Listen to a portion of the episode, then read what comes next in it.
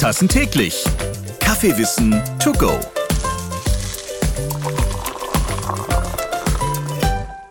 Indre, Karina, Saskia, Teda und Ralf. Ja, jetzt findet mal den Fehler in dieser Folge. Richtig, Ralf passt da mal gar nicht rein. Der Name, der ist schon antiquiert. Und dann bin ich ein Mann. Und in der Kaffeewelt, da sollten viel mehr Frauen zu Hause sein. Früher, da war ein Sommelier oder ein Kaffeeeinkäufer ganz klar männlich. Und bei den Jobs im Kaffeebusiness gibt es zum Glück immer mehr die Gleichstellung der Geschlechter. Ja, und darum verziehe ich mich jetzt an die Kaffeemaschine.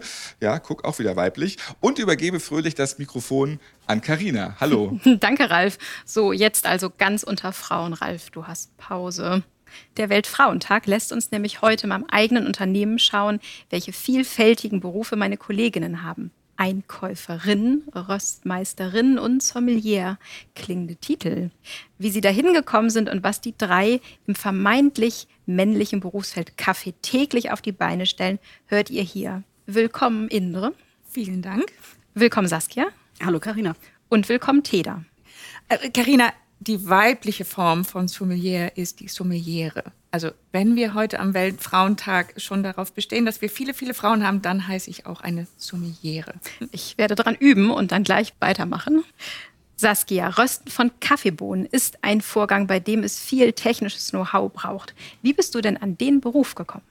Ich bin von Haus aus Ingenieurin und komme eigentlich, habe meinen Berufsweg über das Kakaorösten im größeren Maßstab, also tatsächlich in einer großen Kakaoproduktion gelernt und bin dann zu Chibo gekommen, weil ein wenig Technik in der Forschung und Entwicklung gefehlt hat, das Ingenieurs-Know-how ja. quasi. Und so bin ich da reingeraten und konnte dann von der großen Bohne auf die kleine Bohne wechseln und habe sehr viel über das Kaffeerösten gelernt mich in vielen verschiedenen Projekten nicht nur was geschmackliche Rösten von Kaffee angeht, sondern auch was die Inhaltsstoffe gegebenenfalls beim Rösten verändert, da weitergebildet. Und so äh, habe ich heute eine breite Erfahrung, auf die ich zurückgreifen kann und die ich mit den Chibo-Kolleginnen und Kollegen teilen kann.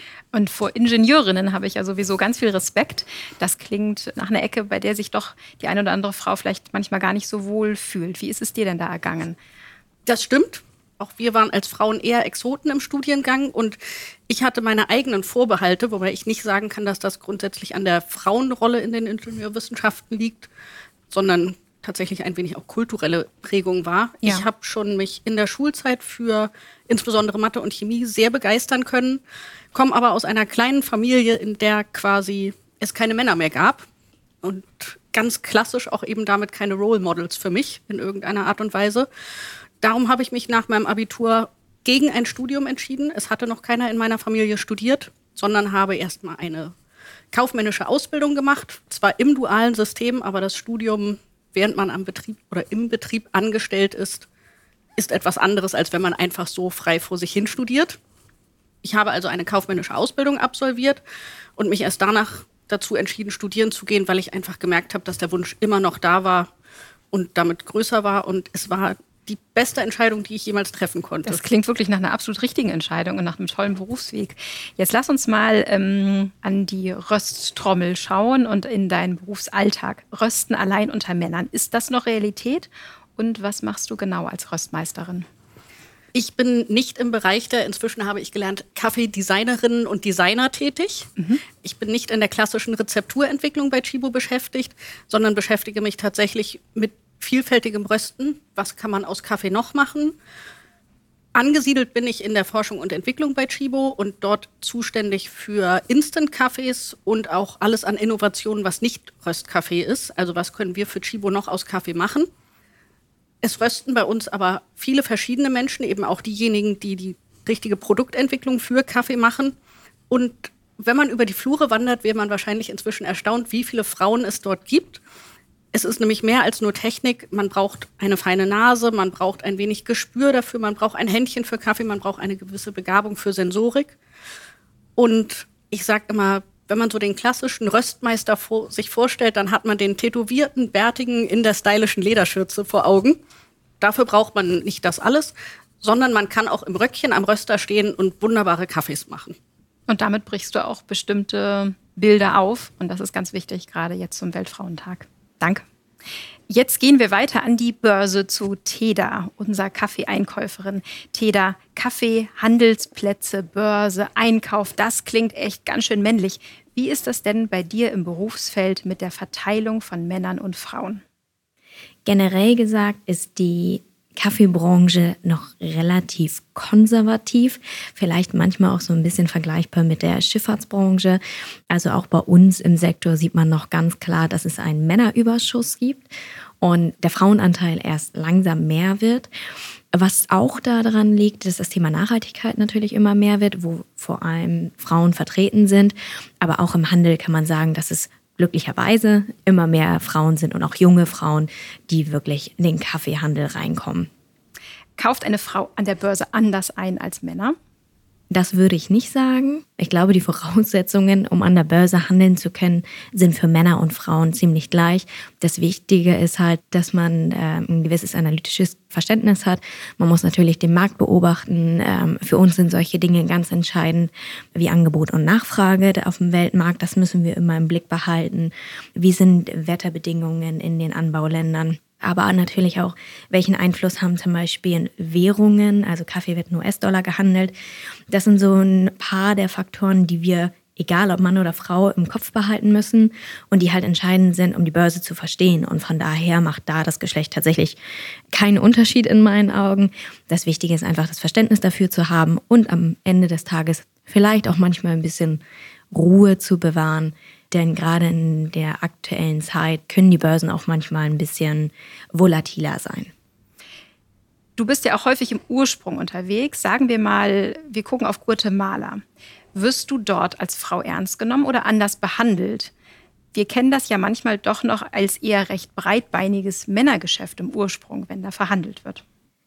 Ich muss sagen, ich als Einkäuferin werde in den Ursprungsländern überall sehr gut behandelt. Generell macht es einen großen Unterschied, in welchen Ländern man unterwegs ist. Also in Lateinamerika haben wir natürlich schon noch das Phänomen, dass dort der Machismo sehr vorherrschend ist, was schon dazu führt, dass Frauen manchmal eine andere Rolle zugewiesen bekommen. Das ist zum Beispiel im asiatischen Kontext ganz anders. Also da gibt es schon viele Frauen im Geschäft, da ist es etwas mehr Normalität, würde ich mal sagen. In Lateinamerika gibt es sehr starke Frauen gar keine Frage. Ich würde sagen, im Kaffeeanbau ist es aber, also wenn man ein bisschen weiter runter geht, sieht man aber doch noch mehr den Einfluss eben von dieser Kultur, von diesem Machismo. Ich selber habe dort gar keine Probleme, ernst genommen zu werden. Ähm, muss aber auch sagen, dass ich, glaube ich, einen gewissen Vorteil habe, dadurch, dass ich halt einfach Einkäuferin bin. Und dort vor Ort, die Leute wollen mir natürlich gerne Kaffee verkaufen. Und einige meiner weiblichen Kolleginnen, die zum Beispiel im Handel sitzen, die haben das teilweise noch schwerer. Also die müssen sich noch mehr durchsetzen ähm, und noch mehr dafür tun, dass sie ernst genommen werden. Das kann da ein bisschen komplizierter sein. Letzte Frage. Inzwischen gibt es ja auch eine Reihe von Kleinfarmerinnen, die Kaffee anbauen und die sich in Kooperativen zusammentun. Hast du für diese Kaffeefarmerin eher ein Auge und achtest du beim Einkauf darauf, diese Communities zu unterstützen? Generell ist es so, wenn wir mit Kooperativen vor Ort zusammenarbeiten, für uns ist es natürlich sehr wichtig, dass wir möglichst nah am Ursprung dran sind, auch kleine Gruppen unterstützen. Und unser Fokus ist es jetzt nicht zwangsläufig, spezielle Frauen- oder Männerkooperativen zu unterstützen, sondern grundsätzlich zu gucken, welche Gruppen gibt es, wie sind die aufgestellt, was machen sie gut, wo brauchen sie Unterstützung. Und je nach Land und je nach Bedürfnissen kann es dann sein, dass wir auch unterschiedliche Ansätze verfolgen. Also zum Beispiel bei einigen Kooperativen kann es sein, dass wir die eher in Richtung nachhaltigeren Anbau unterstützen, während wir in Ländern wie Guatemala zum Beispiel tatsächlich auch noch mehr die Förderung von Frauen in den Fokus setzen. Das kommt sehr darauf an, wie ist die kulturelle Situation, wie involviert sind die Kaffeefarmerinnen bereits und wie aktiv können die bereits selbstständig agieren in den Gruppen. Und das ist bei uns eher immer so ein länderindividueller Ansatz und ein holistischer Blick, dass wir gucken, welche Bedürfnisse sind wo. Und was ganz entscheidend ist, die Leute vor Ort müssen das auch wollen. Also, weil manchmal ist der Gedanke, wir wollen denen erzählen, wie es besser geht. Aber nur weil wir glauben, dass es gut ist, ist es nicht zwangsläufig auch für sie gut. Deswegen versuchen wir immer den Farmerinnen und Farmern sozusagen alle möglichen Perspektiven aufzuzeigen. Was kann man machen? Wie können sie besser werden im Anbau und auch im Verkauf und in der Vermarktung ihrer Cafés? Am Ende des Tages können wir sie aber sozusagen nur empowern. Sie müssen am Ende selbst entscheiden, ob sie das wollen oder halt nicht. Jetzt stehe ich ja hier im Siebträger und in den Siebträgern im Cafés gehört es ja auch lange Zeit dazu, dass man die bärtigen Männer dort vielleicht mit den Schürzen und den Tattoos gesehen hat. Wenn mich so ein Berufsfeld interessiert, wie werde ich denn Kaffeesommeliere? Also grundsätzlich, wenn man an das Wort Sommeliere denkt, dann kommt einem eigentlich als erstes erstmal der Weinexperte äh, in den Kopf und gar nicht so sehr der Kaffee. Aber mittlerweile gibt es für viele Lebensmittel ähm, den Sommelier. Also für Bier gibt es das, für Brot und für viele andere eben auch schon. Für Kaffee ist es durchaus wichtig, wenn man eine wirklich, wirklich gute Nase hat, also wenn ich viele Aromen wahrnehmen kann und eben auch noch differenziert sagen kann, was es ist. Und die Leidenschaft und die Liebe zum Kaffee sollte auf jeden Fall da sein, weil sonst kann ich überhaupt nicht das wiedergeben, was der Kaffee so bieten kann.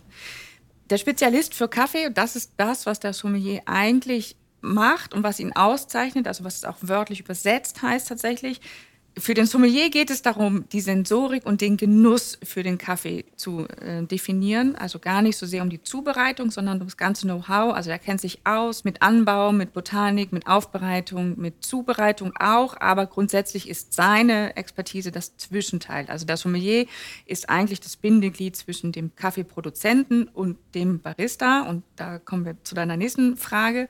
Der Barista ist, wörtlich übersetzt, der Barkeeper. Das kommt aus dem Italienischen, also derjenige, der hinter der Bar steht. Also diejenige, die sich mit den Maschinen eben auskennt und mit der ganzen Zubereitung des Kaffees, das ist die Barista. Ähm, hier gibt es übrigens keine weibliche Form, also Barista ist Barista. Gibt es ein Neutrum sozusagen. Es ist ein Neutrum, genau. Ähm, da kann man auch nichts falsch machen. Insofern Barista bleibt männlich oder weiblich. Ja, da ist dieses Bild, was du beschrieben hast mit dem tätowierten, bärtigen, mit der Schürze, das ist noch sehr präsent, aber mittlerweile gibt es sehr, sehr viele Frauen, die an diesen Maschinen stehen. Und das ist der große Unterschied zum Sommelier eben auch.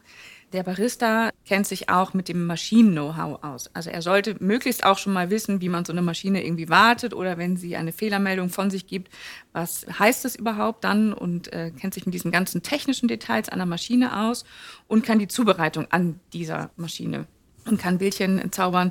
Und das Wichtigste ähm, ist auch die Gastgeberqualitäten. Also derjenige, der an der Bar steht, der ist für Gäste zuständig und sollte da natürlich auch wissen, wie gehe ich mit Gästen um, wie gehe ich mit Chaos in der Maschine um, wie gehe ich äh, damit um, wie bereite ich mich am besten vor. Also sollte auch noch ein bisschen Ahnung haben, wie man sich so gut organisiert und sein Geschäft vorantreiben kann. Jetzt haben wir eine ganze Reihe an weiblicher Power im Kaffeebusiness kennengelernt und ich würde sagen, wir holen Ralf aus der Pause zurück. Vielen Dank für diesen informativen Geschlechterkurs. Und wenn ihr als Frau jetzt sagt, Mensch, warum nicht mal im Kaffeebusiness arbeiten? Schickt eure Bewerbung gerne an Chibo. Ich mag die Atmosphäre hier mit vielen kompetenten Frauen. Vielen Dank. Danke dir. Fünf Tassen täglich. Kaffeewissen to go.